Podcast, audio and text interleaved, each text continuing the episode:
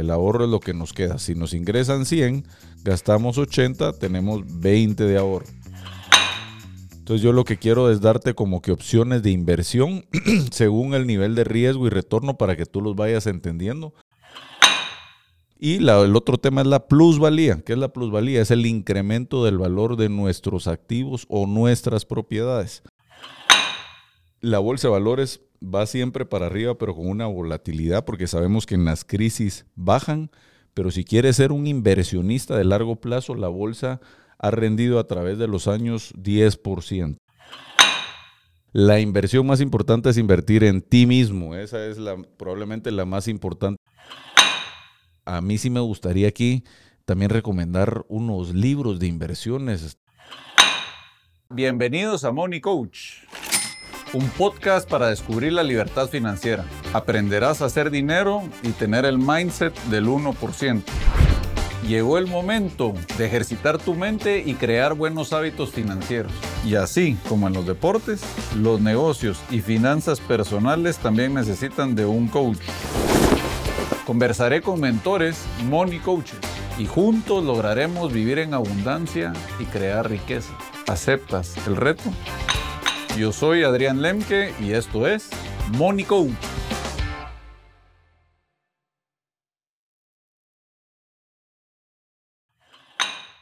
Hola amigos, bienvenidos a Money Coach, un programa donde queremos que tengas el mindset del 1% para cambiar nuestras vidas y nuestra economía. Hoy vamos a hablar de inversiones y ahorro. Entonces vamos a poner algunos ejemplos y lo que quiero tratar de transmitirte es que vayas viendo un poco eh, en las inversiones el nivel de riesgo eh, y retorno que puedes tener en cada una para que tengas una idea global en qué puedes invertir tu dinero. Recuérdate que un negocio es solo una de las opciones de invertir, pero si para la gente que está empleada y no puede poner un negocio hay diferentes formas de inversiones, entonces vamos a tocar esos temas. Vamos a empezar por el ahorro. El ahorro es simplemente lo que nos queda después de los... Tenemos nuestros ingresos, que es nuestro sueldo o nuestros honorarios o nuestros dividendos o nuestros intereses, es decir, todo lo que nos ingresa es eh, eh, de, flujo de caja de nuestras inversiones, de nuestro trabajo, de todo eso, esos son nuestros ingresos. Luego tenemos nuestros gastos, que es la renta de nuestra casa, la hipoteca, la electricidad, el agua, el colegio, todo eso. Y luego ya viene el tema del ahorro. El ahorro es lo que nos queda. Si nos ingresan 100, gastamos 80, tenemos 20 de ahorro. ¿Qué podemos hacer con esos 20 en el ahorro? Simple, el ahorro es más una disciplina, donde puedes tener tu ahorro en el banco, eh, en un plazo fijo, en el banco, pero el plazo fijo también puede confundir entre inversión y ahorro. ¿Por qué? Porque te van a pagar una tasa de interés.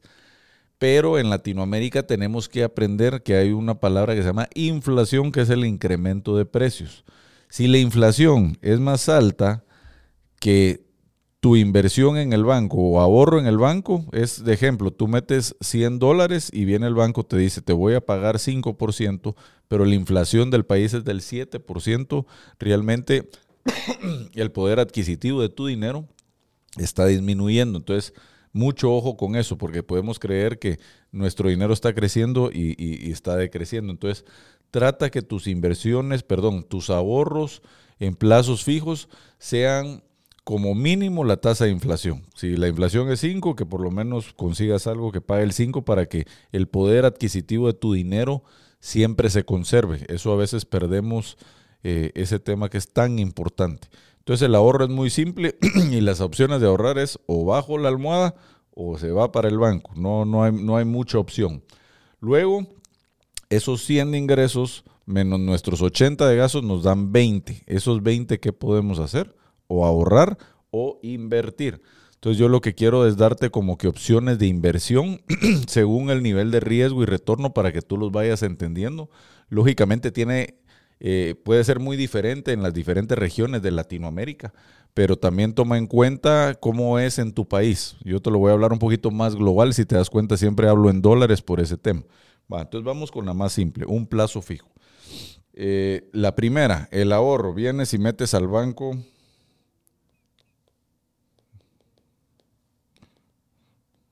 100 dólares y te va a pagar una tasa del 4%. Ese es un ejemplo, eh, a un año. Entonces ahí vas a meter 100 y al año el banco te va a dar 104. Luego, ese es, es, simple. Eso o en el colchón de tu casa, que ahí no vas a recibir, entonces vas a meter 100 y en un año vas a tener 100. Pero ojo, ahí vas a perder poder adquisitivo del dinero por la inflación. Y luego vamos al tema de inversión. Eso es muy amplio y quiero tratar de explicártelo en la mejor forma. entonces hay muchas formas de inversión.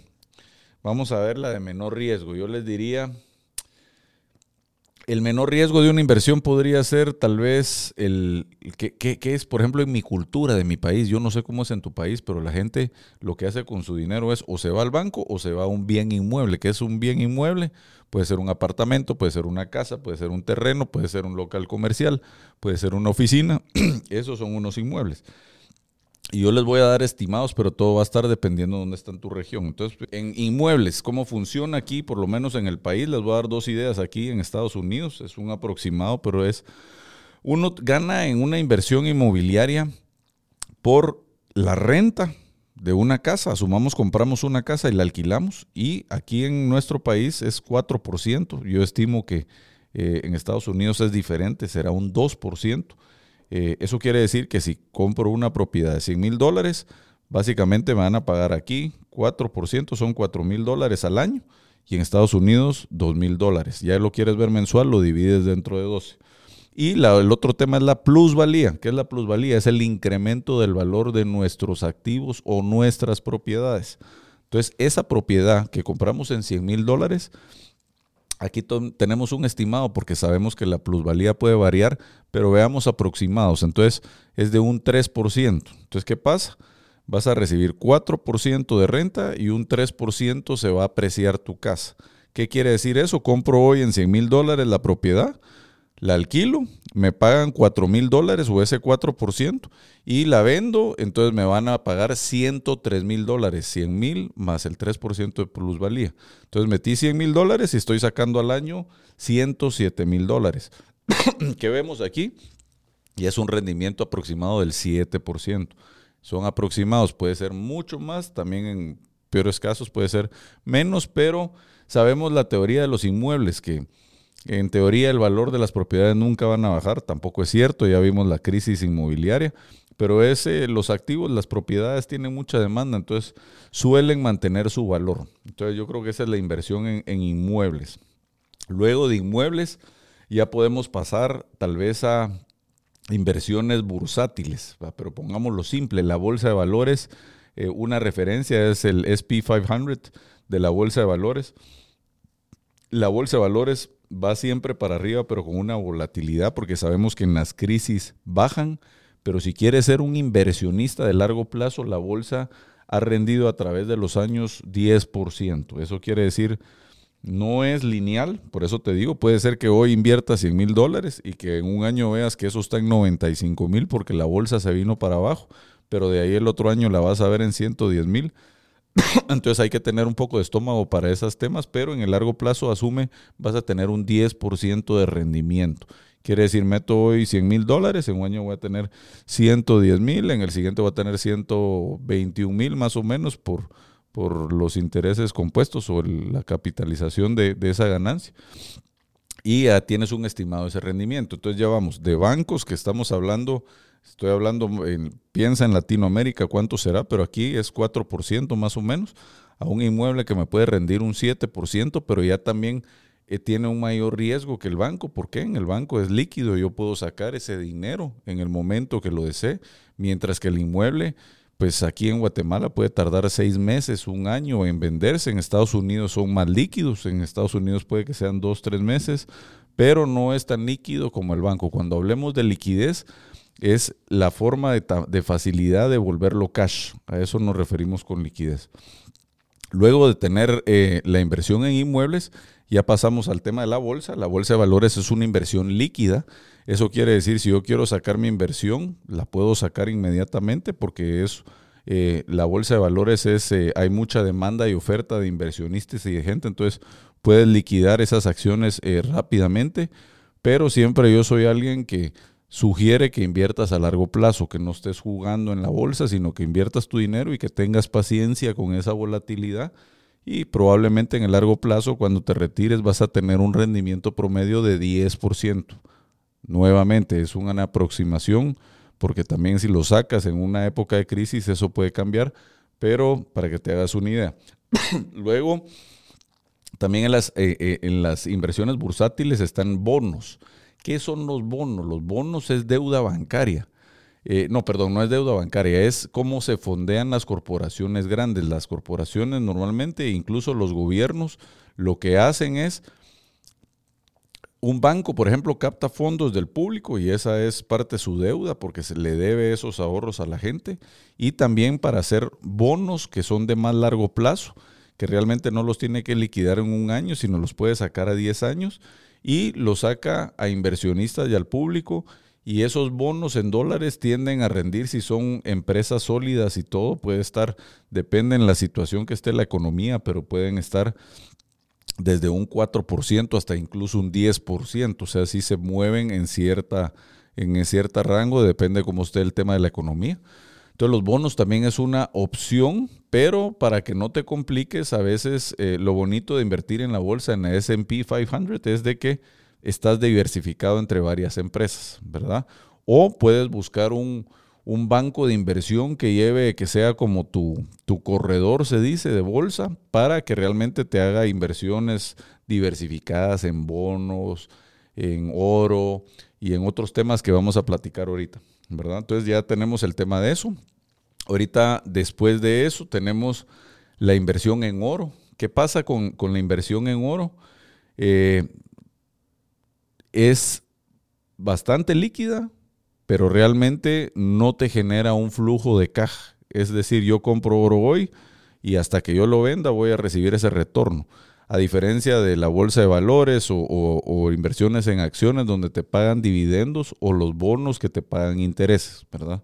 Entonces ya vamos al siguiente paso que es el tema de, las inversiones eh, de mayor riesgo, ¿verdad? Yo creo que ya, ya estamos llegando a, quieres invertir en tu negocio.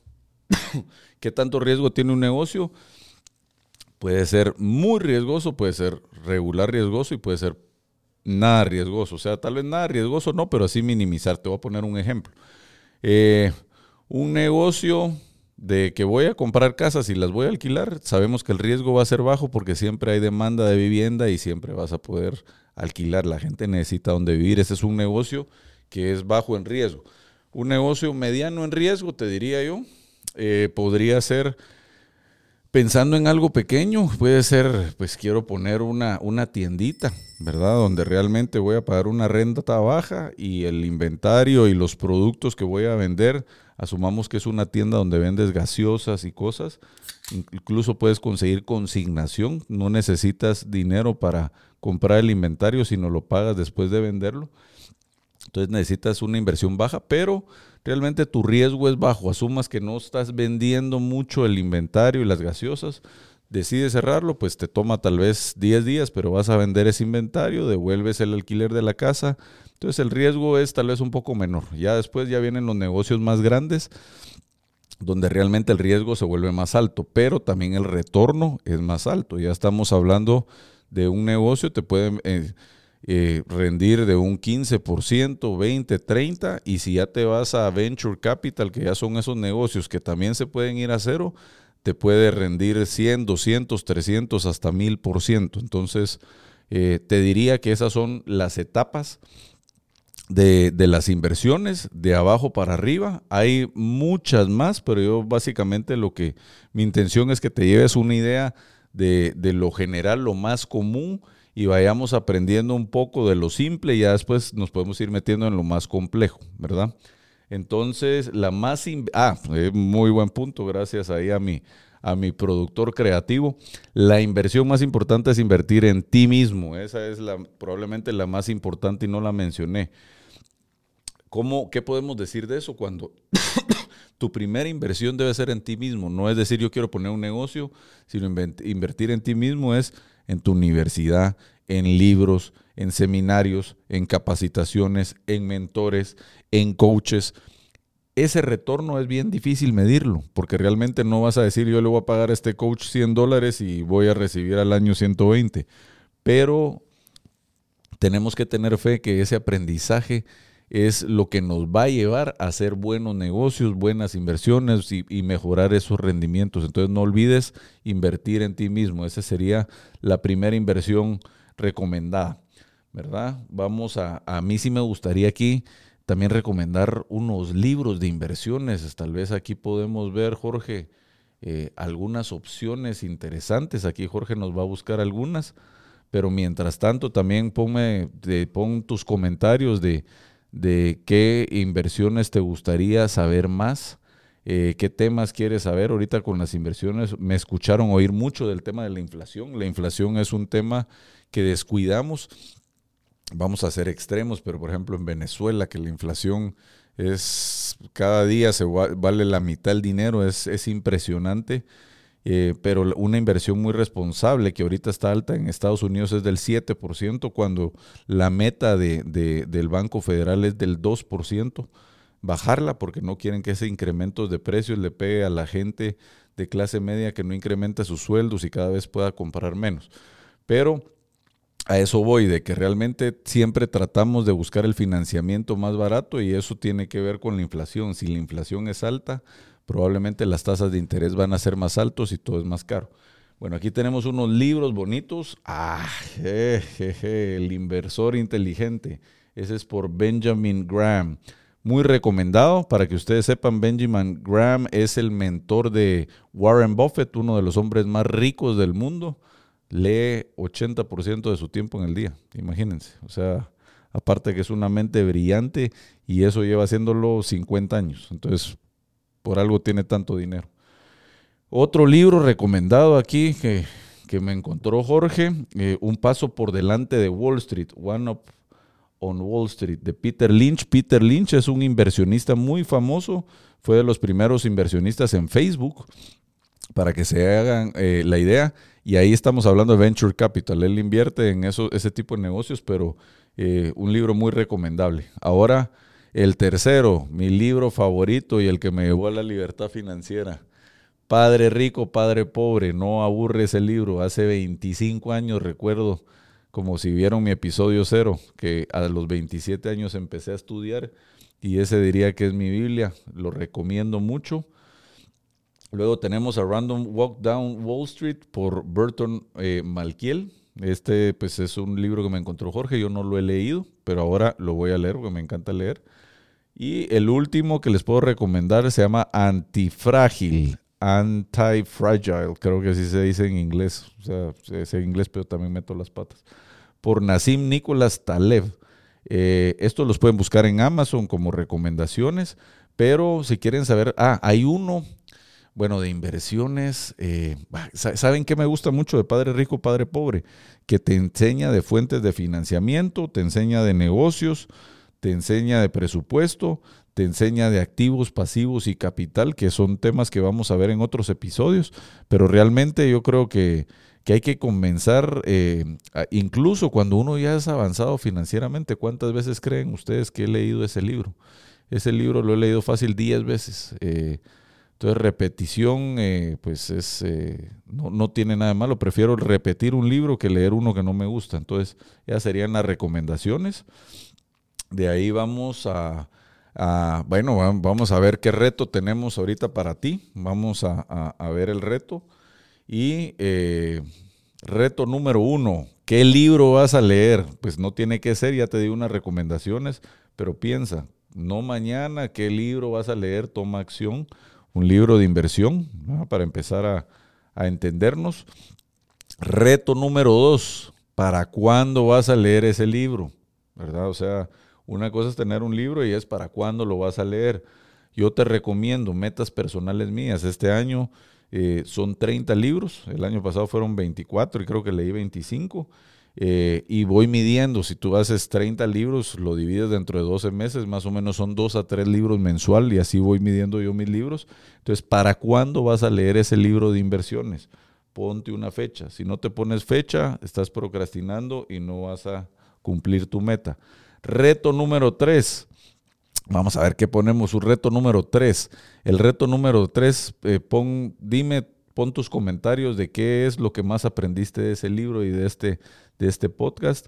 Eh, entonces, eh, puede ser comenzar a ahorrar desde ya, que fue el primer tema. Yo creo que aquí Jorge me hizo dos buenos temas. Uno es invierte en ti y empieza a ahorrar. Hay que empezar desde abajo, no pensemos en volvernos el inversionista sofisticado cuando realmente ni siquiera hemos comenzado a ahorrar.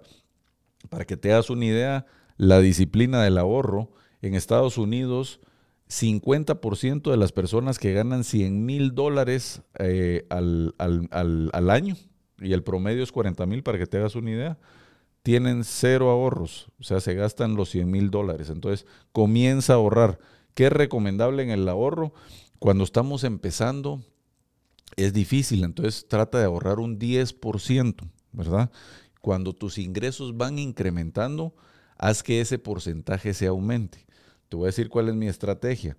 Mi estrategia a la situación actual, yo consumo 30% y 70% lo reinvierto. No ahorro, sino lo reinvierto. Sin embargo, ahorrar es importante. Es recomendable si tienes un trabajo ahorrar lo que te podría mantener seis meses. Quiere decir que si tú gastas mil dólares al mes, ten por lo menos en tu cuenta de ahorro seis mil dólares en caso pues pierdes tu trabajo o algo. Entonces esa es la forma de empezar. Eh, ¿Qué otro tema? El, el, ahorro puede ayudarte a alcanzar metas a corto plazo, pero la inversión inteligente es la clave para asegurar tu futuro financiero a largo plazo. Entonces, con esto dejamos que Tienes que ser un inversionista inteligente, lee muchos libros, ten muchos coaches, toma acción hoy y yo creo que con eso vamos a tener los resultados eh, que, esperamos y tengamos paciencia. No, no hay una fecha para saber cuándo vamos a ser extraordinarios. Eh, bueno, yo creo que eh, traté de ser lo más simple posible en el tema de, de, las inversiones y ahorro. Hazme tus comentarios. Como te digo, esto es, quiero hablarlo en un lenguaje que, que sea claro y que tú lo entiendas. Y, y, si no lo estoy haciendo ahorita, ten paciencia. Yo creo que eh, mi intención es como servirte de la mejor forma y ser más claro para que tú puedas eh, llegar a ese mindset del 1% y empezar a hacer dinero. Entonces muchas gracias por acompañarnos hoy y te tendré buenas sorpresas para los próximos. Gracias. Y hasta aquí llegó el entreno de hoy. Nos vemos en el siguiente episodio de Money Coach, tu podcast para que encontremos la libertad financiera, hacer dinero y que tengas el mindset del 1%. No olvides compartir este episodio con personas que quieran vivir en abundancia y crear riqueza. Suscríbete hoy a YouTube, Spotify o en tu aplicación favorita de podcast y activa la campanita para que te avise cuando tengamos un episodio nuevo. Sígueme en todas mis redes sociales como arroba Adrián Lemke o visita la página web adrianlemke.com. Hasta el próximo episodio.